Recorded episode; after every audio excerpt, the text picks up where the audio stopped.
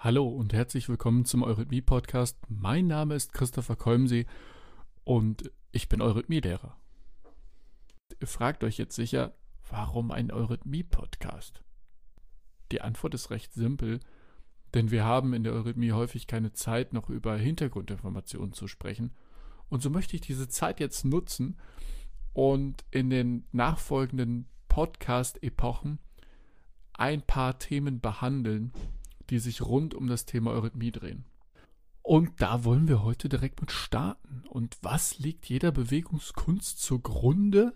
Was liegt vielleicht sogar dem Leben zugrunde? Oder auch dem Leblosen? Genau, die Bewegung. Und über die wollen wir heute reden. Zuallererst möchte ich heute unterscheiden zwischen der lebendigen Bewegung und der leblosen Bewegung die lebendige Bewegung, und das ist wirklich faszinierend, die entsteht aus sich heraus. Also die Grundlage für Bewegung ist Leben. Ein Samenkorn fällt auf die Erde, gräbt sich in die Erde mit den Wurzeln ein, der ganze Pflanzenorganismus strebt zum Licht, wird immer üppiger und üppiger und bildet zum Schluss eine Knospe. Jedes Kind kommt bewegt zur Welt. Es schreit natürlich, aber es bewegt sich auch unglaublich viel. In uns bewegt sich's. Nehmen wir nur das Herz. Es schlägt Tag ein, Tag aus, solange wir leben. Oder die Lunge. Ah ein ewiger Austausch mit der Welt. Jeder Ameisenhaufen wuselt vor sich hin. Das alles ist Bewegung, die aus sich selbst heraus das Leben zur Grundlage hat. Das Leben drückt sich aus und das Leben drückt sich hier auf der Welt durch Bewegung aus. Und das ist der Schluss, der uns letztendlich auch in die Eurythmie führt. Doch zuvor möchte ich auf die leblose Bewegung schauen. Also gut, halten wir fest. Die lebendige Bewegung entsteht aus sich selbst heraus. Sie hat das Leben zur Grundlage und das Leben drückt sich durch die Bewegung aus. So die Annahme. Dann ist die leblose Bewegung ein Ausdruck der äußeren Umstände, so würde ich es sagen. Ein Stein rollt den Berg hinunter. Was ist das? Ein Mensch hat ihn vielleicht von oben heruntergestoßen und er rollt ins Tal. Ein Impuls, nicht vom Stein ausgehend, sondern in dem Fall von einem Menschen, setzt eine Bewegung in Gang. Ein Blatt oder ein Apfel fällt langsam vom Baum. Naja gut, der Apfel nicht, aber das Blatt. Und was dafür zuständig ist, ist nicht äh, der Apfel, der aus sich selbst heraus gewachsen ist, sondern es ist die Erdanziehungskraft, die irgendwann diese Wachstumskraft ablöst im Laufe des Jahres.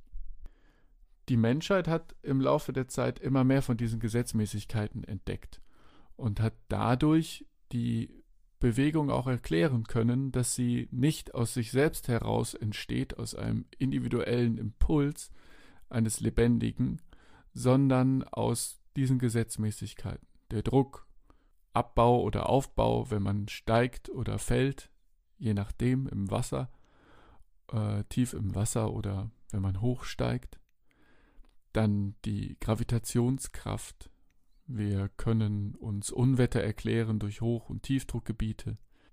Wir können uns Erdbeben erklären, welche durch Erdschichten, die aneinander geraten, zustande kommen.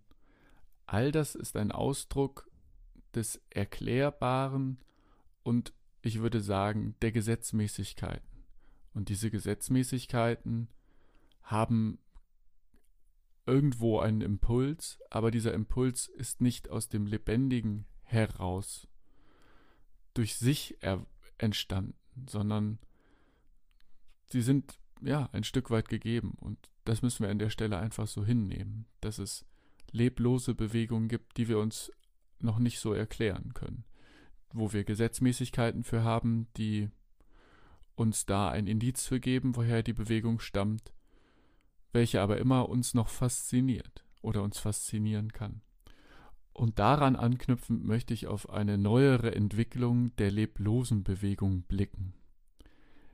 Wenn wir jetzt auf die leblose Bewegung zurückblicken und erkennen können, dass diese die Menschen schon lange fasziniert hat, weil sie die noch nicht erklären konnten und sich daran ein Glaube oder eine Mythe oder Legende geknüpft hat, warum jetzt der Apfel zu Boden fällt oder warum der Blitz im Himmel ist, so möchte ich gerne mit der heutigen Sicht auf unsere kleinen Mythen blicken, die wir so haben.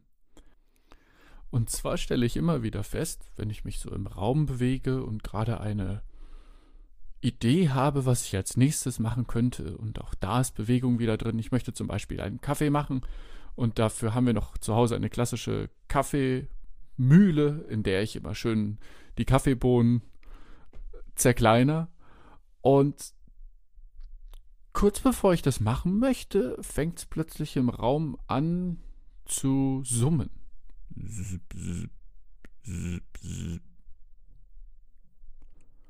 Und äh, an der Stelle setzt mein Gehirn aus und ich verfalle der Annahme, etwas unglaublich Wichtiges hat jetzt Priorität, bevor ich meinen Kaffee mache. Und ich bewege mich zu diesem Objekt hin. Ich denke, jeder von euch weiß, was ich da meine. Schaue drauf und merke, hey, da ist ja jemand, der will irgendwie mit mir reden oder der hat was, äh, was, was ganz Tolles, was er mir gerade zeigen möchte. Und da gucke ich dann und sehe auf der nächsten Seite, Mensch, das kann ich ja auch mir noch anschauen. Und ach, hier war noch eine Sache, die wollte ich eigentlich auch noch sehen. Und ähm, übrigens, das ist ja auch noch ganz interessant. Und so vergeht äh, 10 bis 15 Minuten oder manchmal auch nur 5 oder manchmal auch nur 2 oder manchmal auch nur 30 Sekunden, aber es vergeht eine Zeit, in der ich nicht das gemacht habe, was ich eigentlich machen wollte, und zwar meinen Kaffee kochen. Und Ausdruck im Raum sein mit meiner Bewegung. Das war jetzt nicht unbedingt das, was ich wollte, aber das äh, konnte ich dann in dem Moment nicht, da mich ein anderer äußerer Faktor woanders hin bewegt hat. Und genau hier ist die Mythe unserer Zeit. Und ich glaube, die ist wirklich verhängnisvoll. Dass wir glauben, sobald sich etwas bewegt, hat das was mit etwas Lebendigem zu tun. Bei den Dingen, die wir uns erklären können, so wie die Gesetzmäßigkeiten, da überblicken wir das heute. Wir können unser Bewusstsein darüber erheben und haben keine Angst mehr vor Blitz und Donner, sondern wir wissen, was wir tun. Wenn wir aber was anderes Bewegtes sehen, beim Auto ist es vielleicht mittlerweile auch so, dass wir nicht unbedingt mehr panische Angst haben. Und auch da wissen, was wir tun müssen. Aber bei den Bildschirmen unserer Zeit, wo wir alles blinken und blitzen sehen, ja, wo sich etwas abspult, wo, wenn wir einen Podcast hören, sich ein Balken von links nach rechts bewegt. Das ist nicht unglaublich spannend, aber ein anderes Video oder ein anderer Feed oder ein anderes, ein anderer Tweet, ein anderes, ihr wisst ja, was ich meine, ja, was da bimmelt und klingt und glockelt. Das äh, scheint uns irgendwie in dem Moment das Gefühl zu geben, als sei es lebendig, ja, als wür würde es jetzt mit uns in Interaktion treten. Vielleicht steht dahinter ein Mensch, der in Aktion ist. Aber auch der hängt vor so einem Ding und auch der sieht ja eigentlich tote Bewegung. Wir haben etwas irgendwo reingegeben als Menschheit und halten es darin fest und bilden es dann dadurch ab, aber wir haben keinen Raumbezug. Wir haben einen Mattscheibenbezug. Wir sehen einen Bildschirm, wir sehen nicht die Person. Wir sehen ein Abbild der Person auf dem Bildschirm. Und das kann uns unglaublich hilfreich sein. Das will ich gar nicht in Abrede stellen.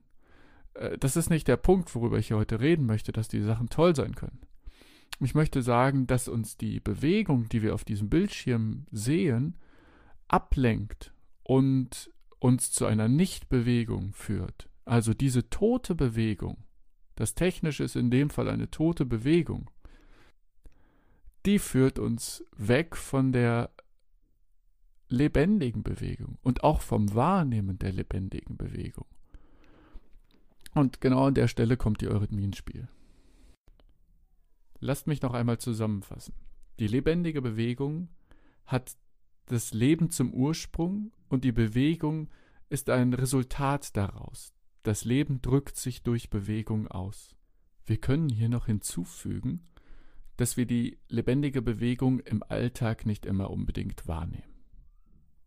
Die leblose Bewegung hat vor Urzeiten unsere Vorfahren geängstigt, da sie nicht wussten, was der Blitz und Donner sollte und haben ihnen einem Gott zugesprochen. Heute wissen wir, es sind Gesetzmäßigkeiten. Stand bis jetzt. Was wir in ein paar hundert Jahren herausfinden mögen, wissen wir nicht.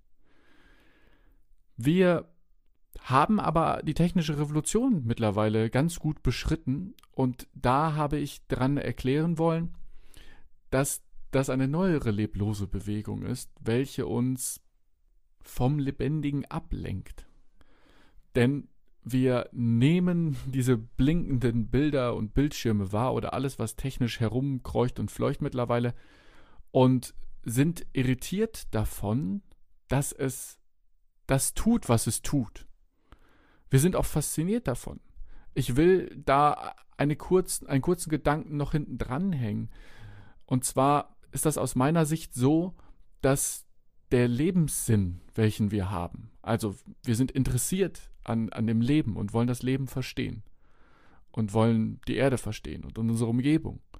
Und wir haben einen Sinn dafür, was lebendig ist. Und wir sehen diese blinkenden Bildschirme und denken, das sei lebendig, weil wir uns das noch nicht erklären können. Das ist ähnlich wie mit den äh, Menschen, welche glauben, der Blitz und Donner sei ein Gott. So denken wir, das funkelnde und glitzernde etwas in unserer Hand sei lebendig. Das ist eine Korruption unseres Lebenssinns. Und das ist fatal. Wir kommen nämlich dadurch raus aus der Wahrnehmung vom Lebendigen. Und hier sehe ich einen Auftrag der Eurythmie, in, in der heutigen Zeit. Dass die Bewegung, welche wir vollziehen, uns wieder bewusst werden kann. Eine Definition für Eurythmie, welche ich im Laufe der Zeit mal gehört habe und welche jetzt wunderbar passt, ist, dass die Eurythmie eine gezielte, willentliche Bewegung im Raum ist. So, das war mein erster Podcast zum Thema Bewegung und Eurythmie. Jemand anders kann sich natürlich komplett andere Gedanken gemacht haben zu dem Thema. Für mich sind die auf jeden Fall schlüssig.